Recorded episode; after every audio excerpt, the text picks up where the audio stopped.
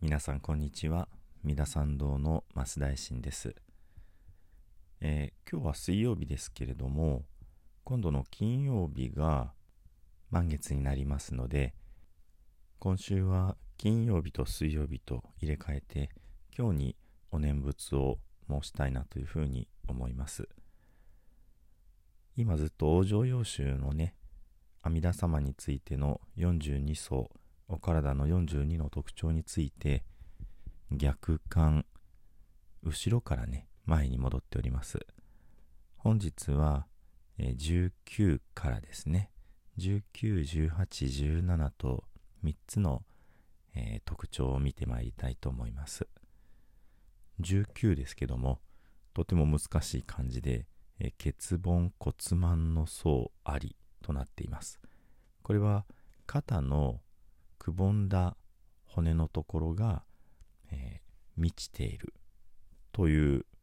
意味ですね。ですので、まあ、これだけ読むととてもこう、肉付きのいいお姿なんだなという感じになってしまいますけれども、あの、18、17と首のことを、首から出る光についての特徴をお話ししています。ですので、19番目は首より少し下の首の付け根という感じになりますね。先にこの19、18、17年についてね、その仕組みをお話しすると、それぞれ、えー、19は首より少し下ですけども、18、17と首から出る光によって3種類の、まあ、人々を導くという感じになっています。その3種類というのは、まず、正門、声を聞くと書きますけどもこれはお釈迦様の声を聞いて素直に従う弟子という意味で、まあ、平たく言うとお坊さんのお姿の方。そして19の次18はこちらはお経の中だとお女用の中だと白紙仏というまた難しい言い方になっています。これ別の言い方で円学とか独角っていう風に言われますけども円はその縁起がいいの縁ね。で角は目覚める悟るという意味です。縁によって悟った人独角ってのは独は一人で悟る、え、ですのでこれはお釈迦様から教えを受けて悟ったではなくって自力で自分の力でご自分の修行だけで悟った方のことを、まあ、白紙仏ちょっとへこしですけども、えー、白紙仏円学独角すべて同じ存在のことを指しています。でこの正門と円学というのは、まあ、よくセットでね語られるんですね。正門円学で2つの乗り物2乗という風な言い方でセットで言われます。その2乗に対して3番目のね3乗になるのが菩薩になります。17番目の層に出てくるのが菩薩になります。ですから17、18、19で菩薩、円覚、正門という3条3つのね、まあ、パターンの、まあ、聖なる方々聖者の方々に対しての光というものが首から出ている。こういう、まあ、立て付けになるわけですね。ここまでは OK でしょうか。ですのでこの3つをね、えー、頭に念頭に置いて比較をしていくというのがまあこの42層をね逆からいって、まあ、こうやってセットで見ていくときにとてもこう意義があるなというふうに思います。もともとこのシリーズは一つずつの特徴を毎週毎週お話ししていたのでこんな風に連携があるっていうのはなかなか見えにくかったわけですね。今回こうやってセットで見ていくので、まあ、より明確に特徴がわかるかなというふうに思います。逆感なので19からねお話をします。欠盆骨盤の層あり、まあ、首のくぼんでいるところが満ちている。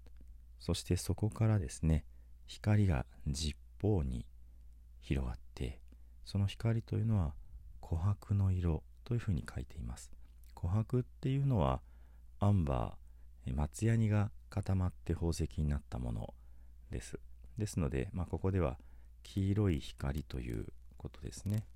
そしてこの首の下から出る黄色い光に合うものは正門の心を起こす。この三条のね、まあ、3番目というか仏弟子お坊さんになるという心が起こると。そして正門がこの光明を見ると光を見るとこの光は分かれて10本の枝になるそして1本の枝に線の色が現れてさらに10倍のね1万の光明に分かれるとなっていますね。そして一つ一つの光の中に化仏様、まあ、ちびっこい仏様がいらっしゃってそのお一人お一人の化仏様が4人のビクつまりお坊様つまり正門ですね。正門の方々をお連れになっている。ですから首の下から出る光を見るのはそもそもお坊様でそのお坊様が出会う化仏様がやっぱりお坊様を連れておられる。ということが書かれてあるわけですね。そしてこの化仏様が連れておられるお坊様お一人お一人が苦空無常無我をお解きになる。つまりこの世は苦しみである。そして全ては空である。そして全てのものは移ろゆく無常であり。そして全てのものに我という本質はない無我である。という見教えをお解きになられる。ということが書かれてあります。つまり首から出る光はお坊様が現れてそういう仏教のね4つの真理についてお解き遊ばされるということになりますね。では次の18番目ね。今度は首です。で首より2の光をいだすと書いていて2つの光なのか2番目の光なのかとちょっと悩んでしまいます。なぜなら17番目に首より円光丸い光を出すっていうふうに書いてますのでその17番目の光に対して18番目がセカンドの光という意味にも取れるわけですね。首から2本ピーって光が出るというよりには一度説明した光とはまた別の光が出ている。そんな風にも理解できるわけです、まあ、むしろその方がねあの今逆感で遡ってるからわけがわからなくなってるけども上から来るとまあそういうふうに解釈した方が自然な気がします。なぜならえ2つの光ではなくってこの光の中に万の色があるっていうふうに書いていてそれ以降で2つの光ということは全く強調されないというかね書かれていないわけですね。ですからまあ第17番目の出てきた光とはまた別の光があってその別の種類の光が、えー、実法の全ての世界を照らしてそしてこの光に出会う方が白紙仏、まあ、つまり円覚になられる。というふうに書かれてあります。そしてこの首から出た第二の光というのはそれぞれの白紙仏様の首を照らすというふうになっているんですね。ずっと首にまあこだわってというかまあ首の部分の体の特徴のところなので当然なのかもしれないんですけどもそもそも首というところは何をするところかというと声を出すところ。つまり真実について語る部分だと思うんですね。ですので白紙仏、まあ、円楽の方に届くようなお説法というのはその白紙仏様円楽様の同じく首つまり、まあ、言葉の持つ力真理そういったものをやはりこう響き合ってそこを照らすということかなというふうに思います。そしてこの不思議なね、え層が現れた時にその修行してる方々は皆さんこの白紙仏様円覚様になられましてそしてなられたらご自分の持っていた鉢を虚空に投げるって書いてますね。面白いですね。まあこれ托発業をしていてもそれをやめるというような感じに見えますね。そしてちょっと曖昧なんですけども18辺をなし18の姿に変わるって書いていてこれが白紙仏様なのか投げた鉢なのかが明確ではないです。でも私はこの投げた鉢が変わるように思いますね。つまり修行を終えて、まあ、この18がどういう内容なのかもね気になるところなんですけどもここには書いていないので、えー、施しを受けるという修行が終わって何らかのこう変化を果たしたというような印象を受けます。さらに11の足の下に皆文字ありその字十二因縁を、まあ、述べ解き示す。ということに、まあ、出会うというふうに書いています。この足の下に文字があるっていうのもすごく象徴的な、まあ、フレーズでして私はそれぞれの、まあ、ご修行なさってる一人で修行に仕込んでおられる方の今立っているその場所ご自分の立ち位置そのものがその十二因縁。十二因縁というのはお釈迦様が悟りを得る時に体感された、まあ、神秘的なね、えー、この世の仕組みですね。こういったことが分かるようになった。っていうふうに書いています。ですのでまあ文字があるっていうのもとてもこうビジュアルとして不思議な感じですけどもやはりそれも象徴していることがねその立っているところでお釈迦様と同等ね同格の悟りを得られたといった意味合いかなというふうに思います。そして17番目、えー、今度は首から丸い光が出る。というふうに書いています。そして喉の上に点があってねその点がどうもいくつもある感じですね。でその点の一つ一つから一つ一つの光が出てその一つ一つの光がさっきの円光の周りをこうぐるぐると回り出してね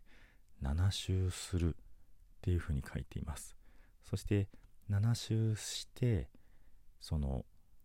どうも点がドットがこうずっと残ってるんでしょうかね。さまざまな、まあ、線が模様が明らかではっきりするっていうふうに書いてあるのでとてもこう神秘的なまるで首のところに曼荼羅の模様ができるようなそんな神秘的な様子が描かれていますね。そしてこの一つ一つの線というか模様の間に絶えなる蓮の花があってこの花の上に七仏ですから一つの花の上に7人の仏様がいらっしゃる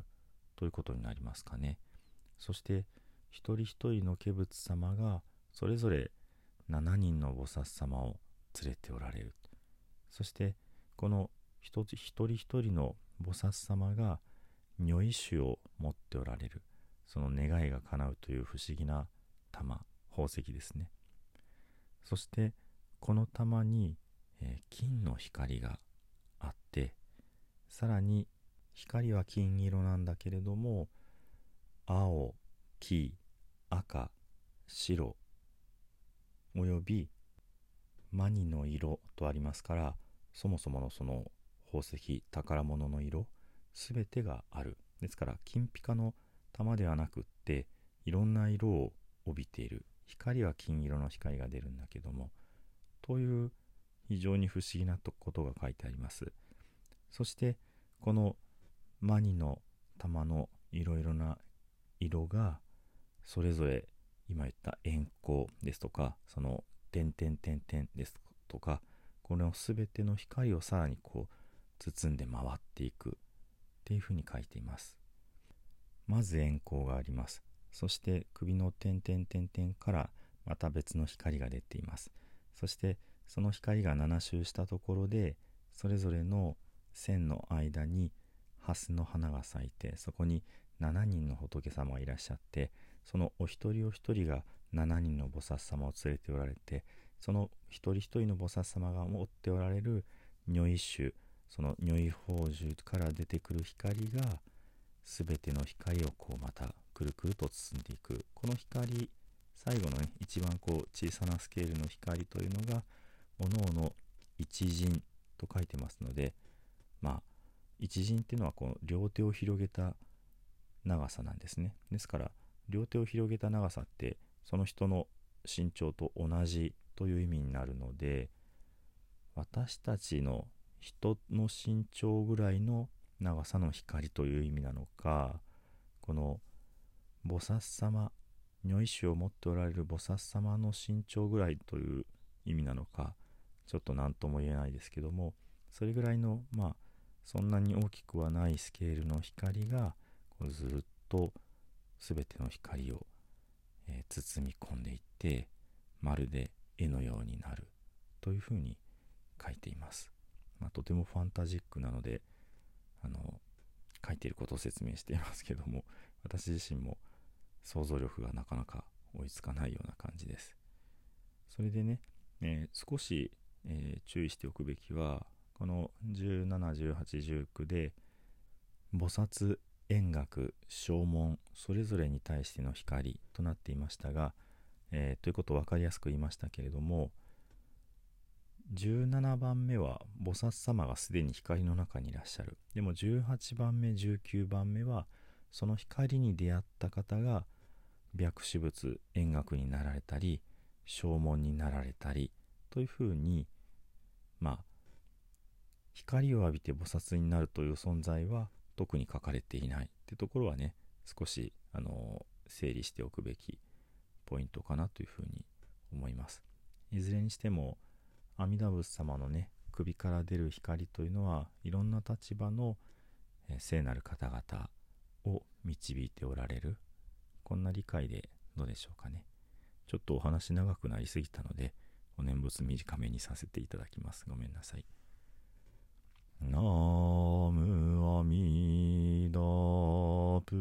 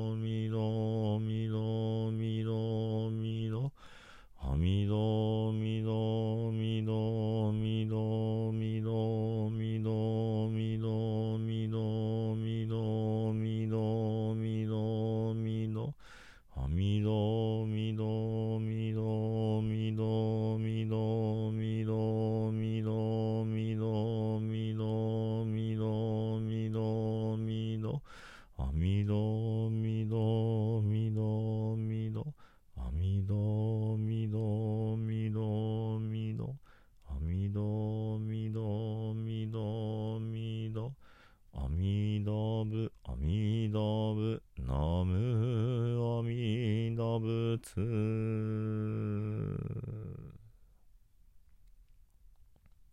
では、最後に、十平の念仏、ご一緒にお唱えくださいませ。土生十年、ナムアミダブ、ナムアミダブ、ナムアミダブ、ナムアミダブ。ナムアミダブナムアミダブナムアミダブナムアミダブナムアミダブツナムアミダブ